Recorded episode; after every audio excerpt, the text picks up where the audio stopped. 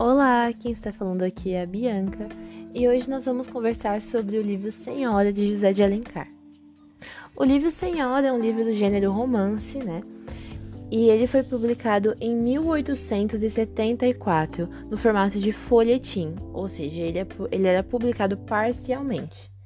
É, esse livro foi publicado três anos antes da morte do José de Alencar e ao ler ele, nós percebemos um grande conflito entre o amor e o interesse. Nós vamos dividir a nossa conversa hoje em tópicos e o primeiro tópico é a descrição dos personagens. E a primeira personagem que nós vamos falar hoje é a personagem principal do livro, que é a Aurélia Camargo. Ela é uma moça jovem, uma moça muito bonita, né? Ela se destacava pela beleza. É, e mesmo não tendo tido uma condição econômica elevada durante boa parte da sua vida, ela é uma mulher que se adapta muito bem à alta sociedade. É, ela tem um caráter né, de uma mulher educada, delicada, corajosa, muito elegante, inteligente. Mas uma das suas principais características é a frieza e o autocontrole que ela tem. A frieza é, vem devido às coisas que aconteceram com ela antes de receber a herança do avô, né? Antes de viver na alta sociedade de fato. O próximo personagem que a gente vai falar é o Fernando Seixas, que é o par romântico da Aurélia no livro. É, o Fernando é um homem inteligente, um homem nobre, fino, elegante, mas como a Aurélia, ele também era um homem pobre, é, ele morava com a sua mãe e as suas irmãs e não tinha uma condição econômica elevada também. Mas ele é, almejava um casamento, né, um casamento com uma mulher rica para poder mudar essa situação. Não só para mudar a situação financeira da casa dele, mas também pelos seus próprios interesses. Mesmo sendo um homem pobre, ele é, possuía várias coisas finas que só pessoas da alta sociedade tinham. Ele é um homem, como a gente já percebeu, muito ambicioso, né? E esse é um dos motivos que faz ele perder a Aurélia, né? Ele se afastar dela antes dela ganhar a herança do seu avô. E também é um dos motivos que o faz casar-se com ela sem mesmo saber que ela era a noiva. O próximo personagem que a gente vai falar também é um homem, que é o Sr. Lemos. Ele é o tio da Aurélia, né? Ele é o irmão mais velho da mãe dela, Dona Emília. E ele só aparece logo depois de saber que a Aurélia conseguiu, né? Que a Aurélia ganhou, herdou a herança do avô dela. A gente tem também outra personagem que é a Adelaide. A Adelaide é uma mulher rica, poderosa, sedutora, né? E ela é a ex-noiva do Fernando, antes da Aurélia fazer a proposta de casamento, né? Antes da Aurélia conseguir a herança do seu avô. A Adelaide é a noiva do Fernando. E a Adelaide, ela era apaixonada pelo Dr. Torquato Ribeiro, que é um personagem que a gente vai falar daqui a pouquinho, né? E então ela consegue se casar com o Dr. Torquato Ribeiro, por causa da Aurélia, por causa da proposta que a Aurélia faz para o Fernando. E o Fernando, por ser muito ambicioso, ele aceita essa proposta, deixando a Adelaide sozinha, né? O que abre os caminhos para o Dr. Torquato Ribeiro chegar até ela. O Dr. Torquato Ribeiro é um moço muito bom, simples e humilde. Ele era pobre e por causa disso, né, a Adelaide não tinha é, feito o noivado com ele, tinha feito o noivado com Fernando. Mas logo após o pedido de casamento da Aurélia, né, a proposta, eles ficam aí com caminho livre para formar um casal, já que eles são apaixonados um pelo outro. Nós temos também a dona Firmina, que é uma viúva que vira acompanhante da Aurélia logo após a morte da mãe dela, né? Logo após ela ingressar na alta sociedade. E a dona Firmina é essa, essa mulher, né? Ela é viúva e ela já é mais velha, então ela sabe mais das coisas e isso é, faz com que ela ajude a Aurélia, né?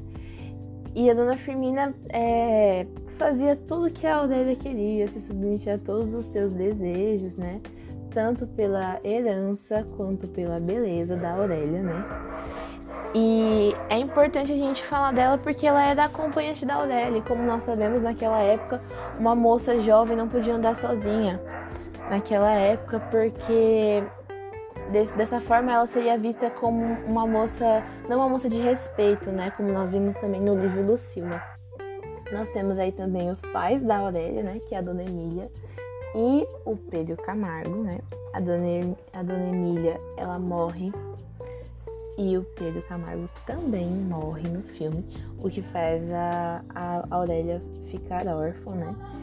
O Pedro Camargo é filho bastardo de um fazendeiro muito rico, né? O Lourenço Camargo, que é o avô da Aurélia, e é esse avô que deixa a herança para ela. Agora nós vamos ingressar mesmo na história, né? No livro de verdade, após a descrição dos personagens.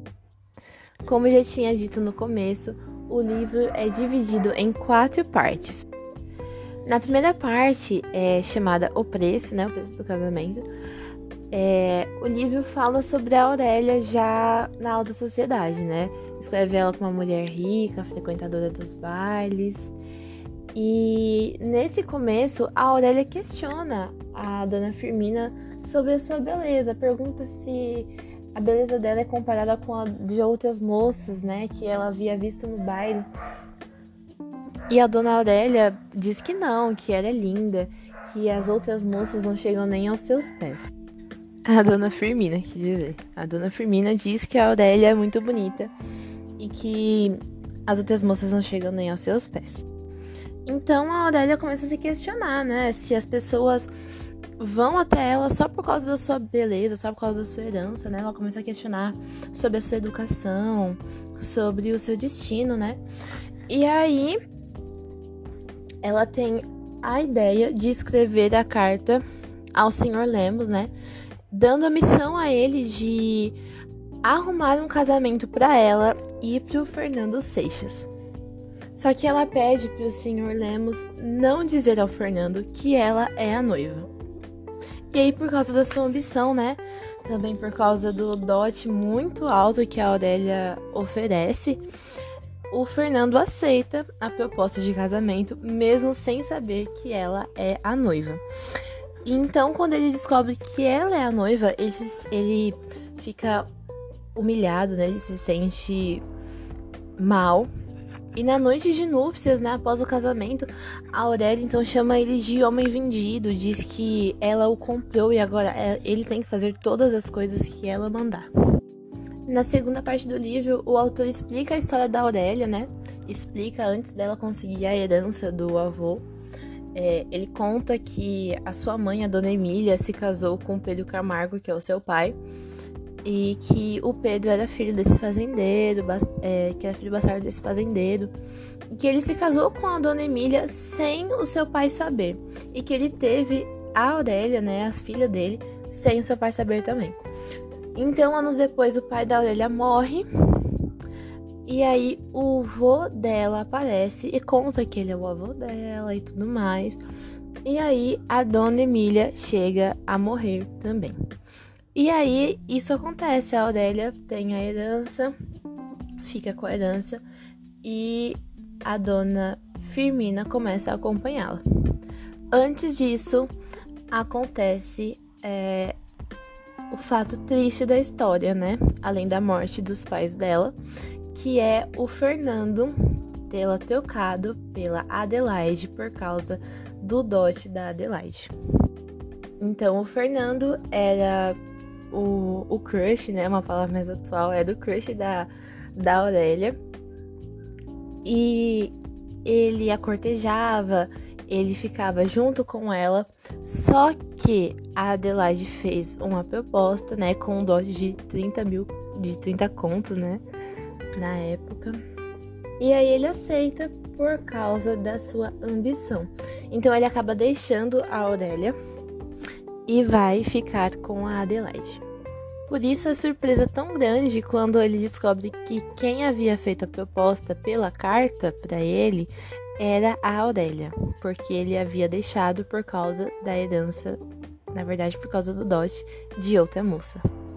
Na terceira parte do livro, né, que chama Posse, é, acontece uma descrição da rotina da Aurélia e do Fernando enquanto casal.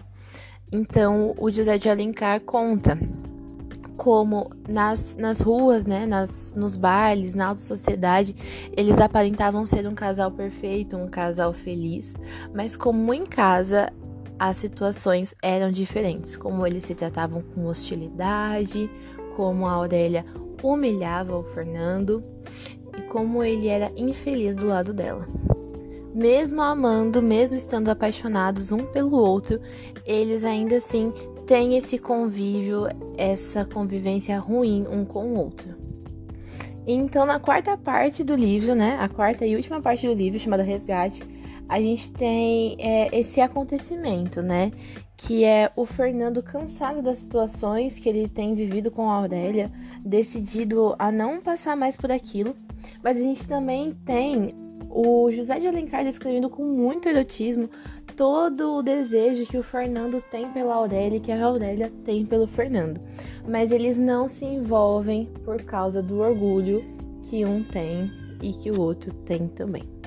Então o Fernando começa a recusar o luxo que ele tanto desejava, né? Que ele tanto queria ter com um casamento com uma pessoa rica. Ele começa a rejeitar e ele decide trabalhar. Ele decide arrecadar o dinheiro do dote que a Aurélia pagou para ele para devolver, para ele poder se divorciar dela.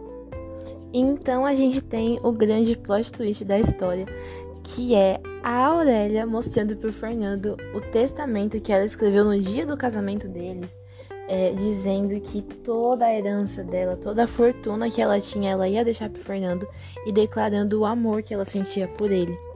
Então, depois do Fernando ver tudo isso, ele desiste do divórcio. É, eles consumam um casamento e eles acabam se tornando um casal de amantes, como eles já eram só que agora assumindo toda a paixão, todo o romance que havia entre eles. Então agora a gente vai falar né, sobre a importância do livro, né? É, sendo um dos últimos livros do José de Alencar, a gente consegue ver que tem várias características do realismo e do naturalismo no livro, mesmo ele sendo da época do romantismo, né? Sendo desse movimento literário. A gente vê essas características nas discussões que o Fernando tem com a Aurélia.